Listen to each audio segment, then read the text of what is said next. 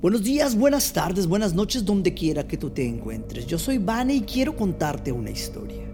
En Ciudad Juárez, por eso de los ochentas, vivía una niña de nueve años, hija de un matrimonio de clase alta, bien relacionado en la sociedad.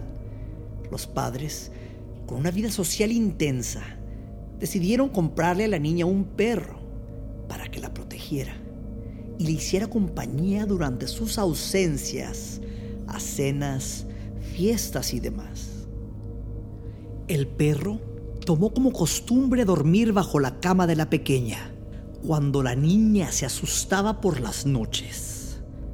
Ella dejaba caer su mano y entonces el perro se la lamía para tranquilizarla.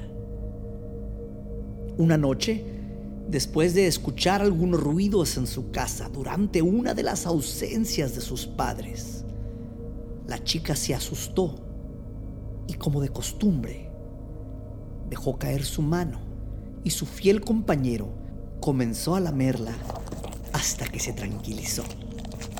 Sin embargo, al levantarse de la cama horas después, descubrió su mascota descuartizada en su cuarto y la pared pintada con sangre de su perro.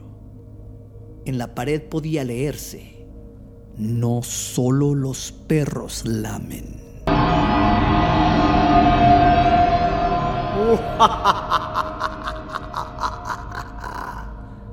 Para más historias de terror, busca El Mundo Paranormal de Vane en tus podcasts. Para enviarnos una historia de terror, búscanos en Facebook como El Mundo Paranormal de Vane. Si te atreves a escuchar más historias de terror, entonces quédate atento a la Z103.5.